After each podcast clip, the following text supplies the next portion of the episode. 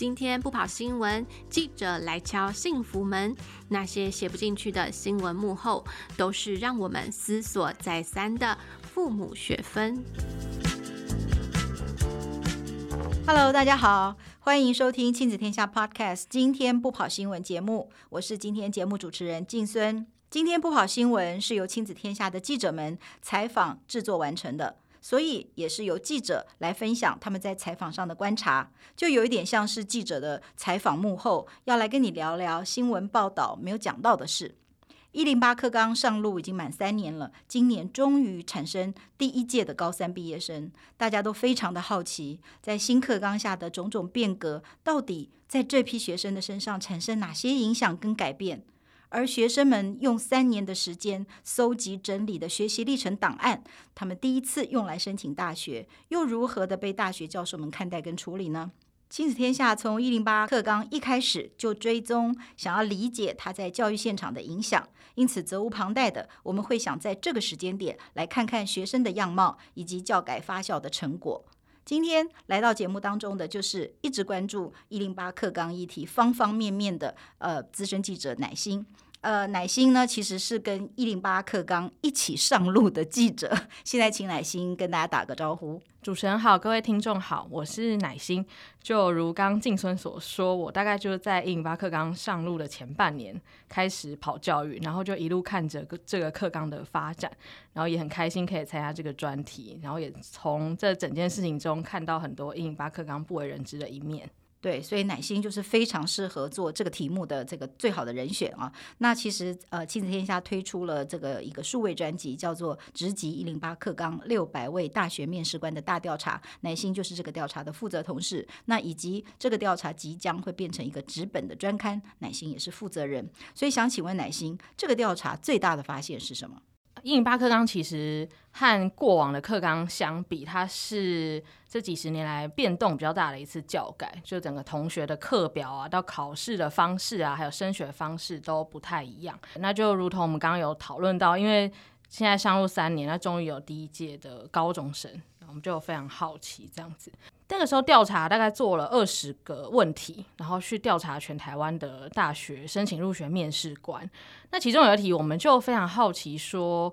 诶，因为以前常听说，好像这个大学老师在看同学资料，都是因为时间很赶，或者他们不太想要细看，就是都用吹电风扇的方式，吹到哪一页就看到哪一页这样。那我们就很好奇说，这件事是真的吗？那究竟那个一个高中生做三年的资料，可以被大学老师花几分钟的时间看？那我们调查下来发现，其实有。超过四成的老师是有坦诚说，他其实没有办法在一份资料上花超过十分钟。那主要是，其实它跟整个审查制度有关，因为他们从收到资料到他们要缴交成绩，其实他们可能只有三天。那有些热门校系会收到两三百份的资料，所以有些大学老师会觉得说，他们也不是真的想要看那么短，当中也是有苦衷。很多人就是收到资料以后，就跟现在疫情期间居家隔离一样，就他们就完全就足不出户，然后从早到晚都埋首在资料海中。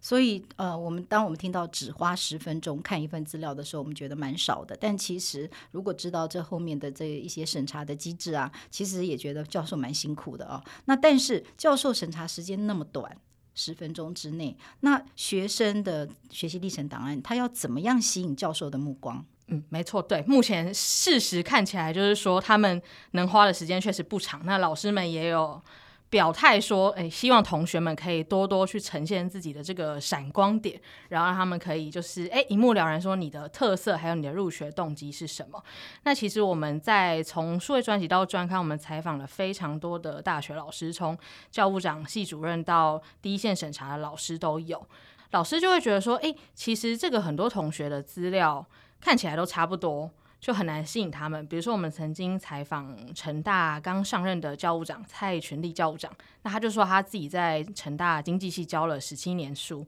那他也经常担任这个招生委员。那他印象很深刻，就是那个每十个学生就有可能，比如六到七个就会说，哦，他想读经济系是因为他爸妈做生意，或者是他呃因为读了苹果橘子经济学，所以就对经济系很好奇。对，或者是我们也有问过，比如说像呃台大的副教务长詹奎元老师，他是机械系的老师，那他就说，哎，其实机械系的同学也都很像，他们都很喜欢说他们很喜欢玩乐高，或是对汽车有兴趣。但是这个对老师来说，就是因为实在看太多了，就比较没有差异化。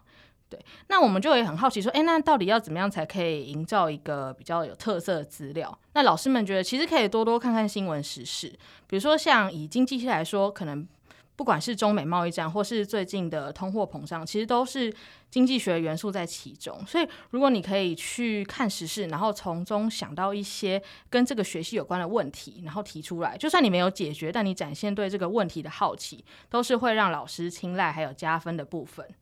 所以，这样听起来真的，呃，不要一直去想说。教授到底想看什么？而是应该要真实的呈现你自己，你自己是什么样子，然后才能够非常的独特，才能够让教授愿意多花一点时间看下去。那第二个问题，其实大家也很关心啊，就是坊间常常传出来说有某某补习班专门帮学生代写这个什么历程档案。那我们很好奇说，那大学教授他到底能不能分辨出这个是学生自己做的，还是有人帮忙做？对，其实课纲上路之后，因为这个书面资料是从高一到高三都要制作，那陆陆续续就有传说，大家所谓万恶的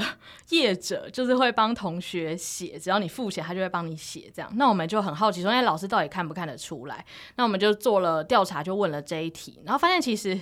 诶，不到六成的老师，他们觉得自己真的有把握看得出一份资料是自己写的，还是找人代写的。对，但它这个意义也不是大家想象中那么负面，因为我们后来就很好奇这个数字背后的一些来龙去脉，我们就去问一些大学老师，他们就说，对，有些人如果真的是代写写的很精美，他们可能会没有办法判断，但是他们。因为都会举办面试，那面试的时候，他们就会觉得说，诶，有哪些地方看得怪怪的，或是不太真实，他们就会用这个机会去追问同学，等于是用面试跟这个书面资料做一个搭配，他们还是可以去那个还原一个同学真实的样貌。那还有大学老师有提到说，其实代写不只是补习班会帮忙代写，其实很多高中老师现在这个陆陆续续高一、高二、高三都要辅导同学上传资料。那有些高中老师看起来就是会觉得说，哎，好像同学文笔很差，真的可以拿出来给大学老师看吗？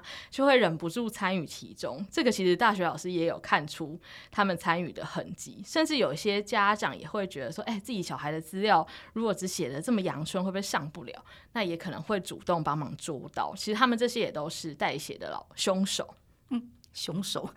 讲起来就听起来蛮恐怖的哦。那但是其实我想，高中老师跟家长其实都应该是出于关心，然后担心小孩自己呃做不好。那但是呢，到底应该介入多少？譬如说，家长跟孩子聊天的时候建议说：“哦，你可以可以这样写。”或者是说，真的就是下笔，就是直接在电脑上面帮他写哦。家长们要怎么样忍住说不干预孩子的这个整个的这个学习历程档案？老师们有什么建议吗？对，其实我们有问过老师，有问过比较常关注亲子教育的专家，大家都会觉得就是要忍住。家长跟老师的功能比较是引导，可以跟同学聊聊，诶，他们写了什么东西，那觉得还有什么可以改进，但是最后都还是要让同学自己去完成这份历程。会是一个比较理想的状态。那其实大学老师也这么觉得，因为我们之前在发表这个调查的时候，有办了一场记者会，然后我们就把各界的代表都找过来，就坐下来谈一谈这个新课纲的变化，这样子。那其中就是台大现在负责全校招生的这个招生专班主任陈立奇老师，他就有说，其实大学老师很单纯了，他们也没有想要看到什么很 fancy、很精美的东西，他们其实就想从一份资料中看到你这个申请的同学，你到底是谁。那你为什么要来？那你过去三年做了哪些事？不管他的是好是坏，是几分？对，他们其实就对这个有兴趣，但他们真的是对你爸妈是谁、老师是谁，还有你的补习班老师是谁，都一点兴趣都没有。所以老师们的建议就是忠实呈现你自己就对了。对，但因为他有回到前面说，因为他们其实审查时间很短，所以你虽然忠实呈现自己很重要，但是你还是要好好的把你的资料分门别类，做有系统的包装。才能够让老师看得出你的特色。嗯，对，所以其实我们在这个过去的三年，不断的听到呃来自高中端的问题，就是说大学老师到底要看什么？哦，那其实现在真的的问题不是要投其所好，不是大学老师要看什么，而是说你是谁，你要怎么样。呈现给他看，说你是谁，然后你的动机是什么？那这个动机啊，在我记得在那场座谈会里面，很多的老师都提到，他们想要看到你的动机。那你要怎么样呈现你想要进入这个学习的动机？这非常重要。那另外还有大家也很想敲完，想要知道的是说，那老师到底想看什么？还是又回到这个问题，老师到底想看到怎么样的这个资料？这个看我看课纲三年，我也好好奇，所以就是这课纲走了那么久，那到底老师们觉得书审资料要具备什么样的条件才能够获得青睐拿高分这样子？那我们就也设计了一个问卷，然后就呃问向问卷题目就有特别问到这一题。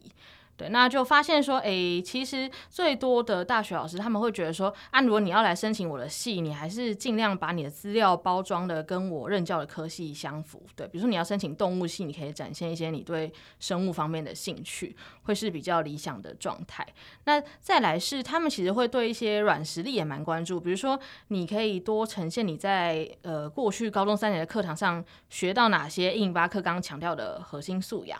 对，那还有，当然最重要的是，他们会想知道你为什么来，所以你把你的入学动机好好写出来，也是会受大学老师青睐的关键。嗯，那但是呃，可能学生或是学生家长其实就会比较呃。担心说，哎，可是我真的还不太清楚，呃，我要走哪一条路，我要走哪一个方向啊？所以一定会有呃这样的状况发生，就是高一高二其实是念理组，到了高三其实他就转文组了。那这样子的学习历程档案是要怎么写？其实我自己觉得这样子学习历程档案可能非常的精彩。那乃心你觉得呢？对，其实。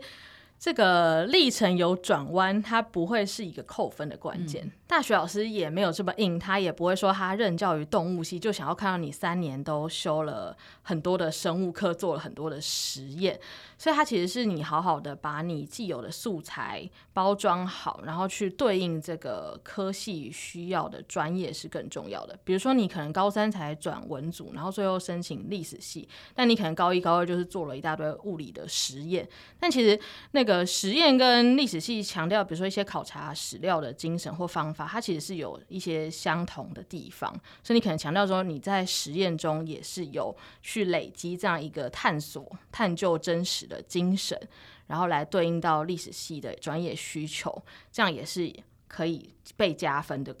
那个项目。嗯，对对，所以其实真的看起来就是真的真实呈现自己，这个才是一个。嗯，黄金定律吧，哦，不管你是曾经错误尝试过，或者是你非常清楚自己要走这条路，总之就是真实的来呈现你自己，这个才是会让教授特别呃多看两眼啊。那另外还有一个，我们刚刚也提到，家长真的家长真的超焦虑的，那尤其是108课纲有这么大的一个改变，那跟家长自己过去的经验都是完全不一样的，所以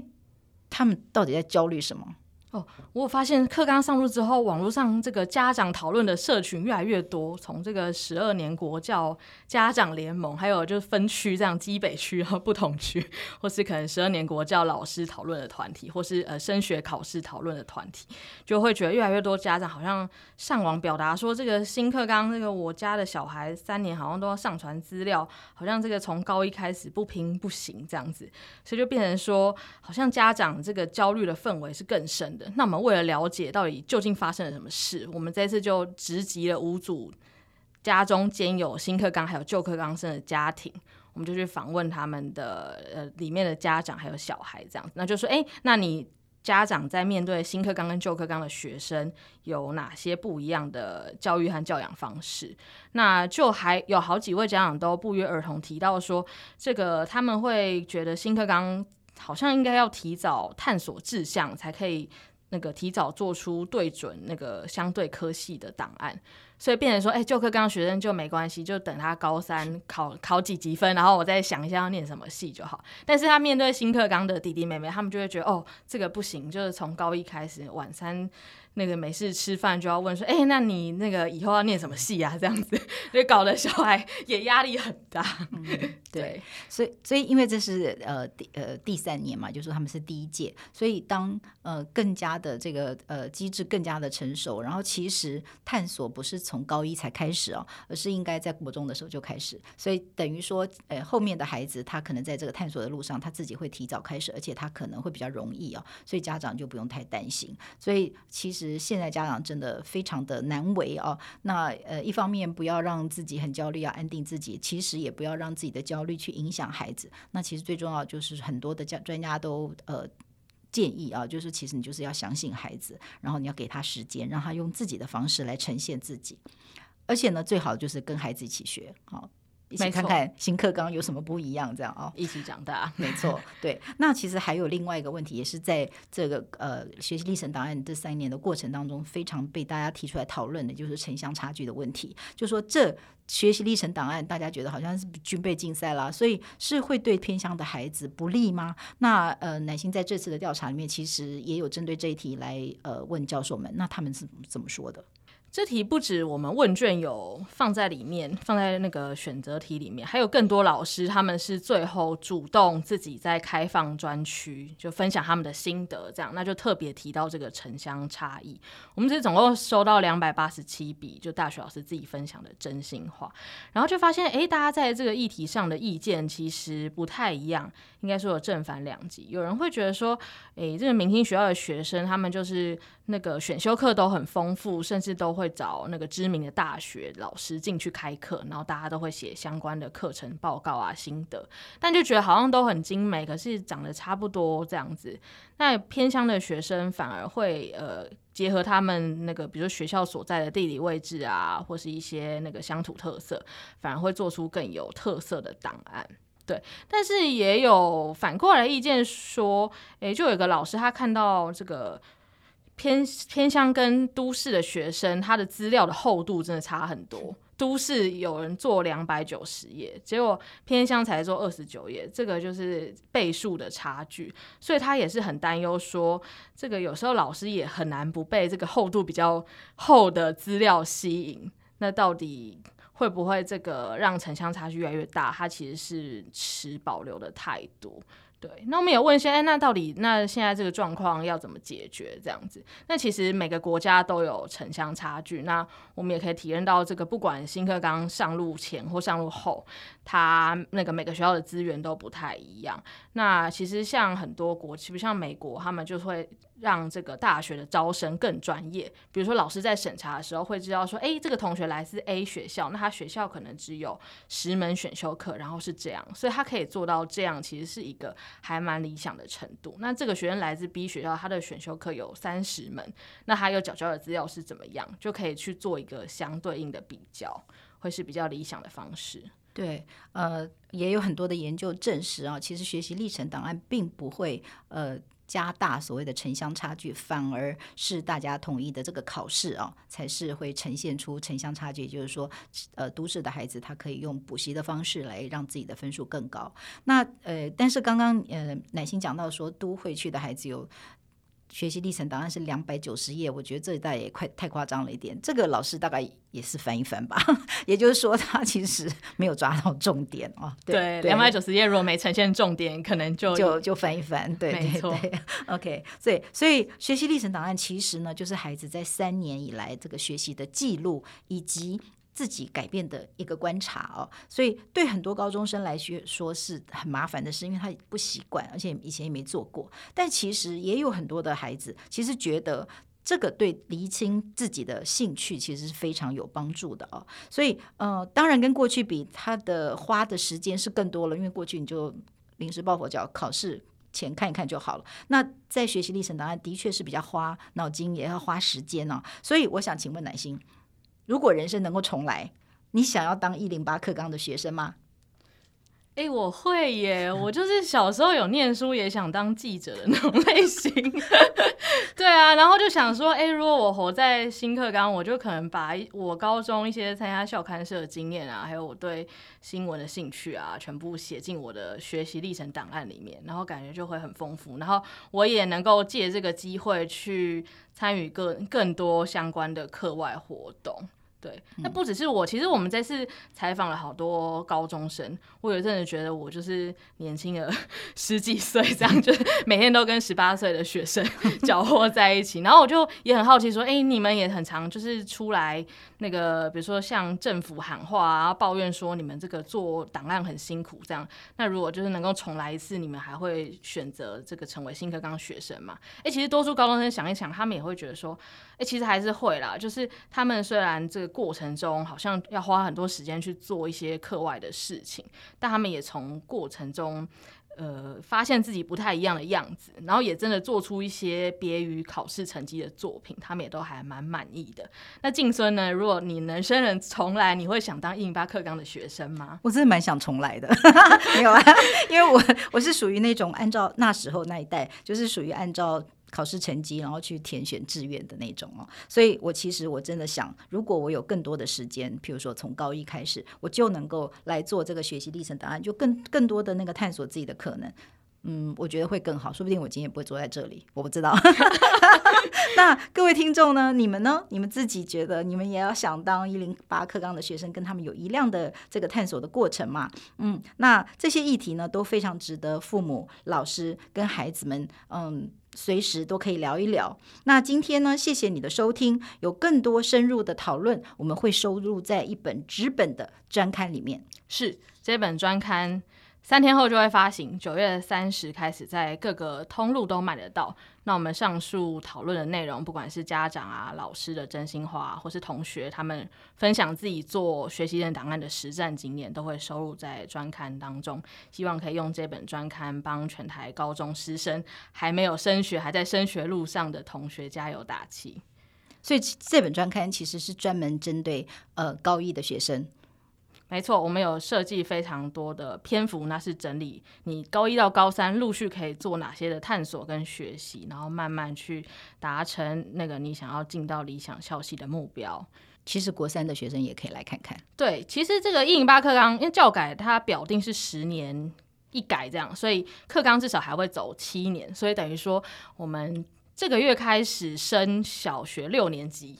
就可以一直到高三的学生，你都会在这个新课纲的阵列里面很难 脱离这样，所以都呃，我们就是把第一届的这个血泪啊，还有甘苦啊，全部都写进这本刊物中，就是希望可以给后续的学弟妹还有家长老师更多的参考。对，所以其实今年第一届的这个呃一零八课纲的学生，他们也非常的愿意分享自己的各种经验，不管是错误尝试也好，或者是有所得也好，其实我觉得他们已经在这三年的过程当中，他们其实已经发展出呃有自己的观察跟意见，而且呃乐意表达，而且他们的表述其实都蛮有建设性。我觉得这是呃一零八课纲这个带来的一个非常可喜的现象。好，那今天非常谢谢大家收听今天不跑新闻，希望你喜欢今天的节目内容。亲子天下 Podcast 周一到周六谈教育、聊生活，开启美好的新关系。欢迎大家订阅收听 Apple Podcast 和 Spotify，给我们五星赞一下。也欢迎在许愿池给我们留言回馈。那我们下次见喽，拜拜。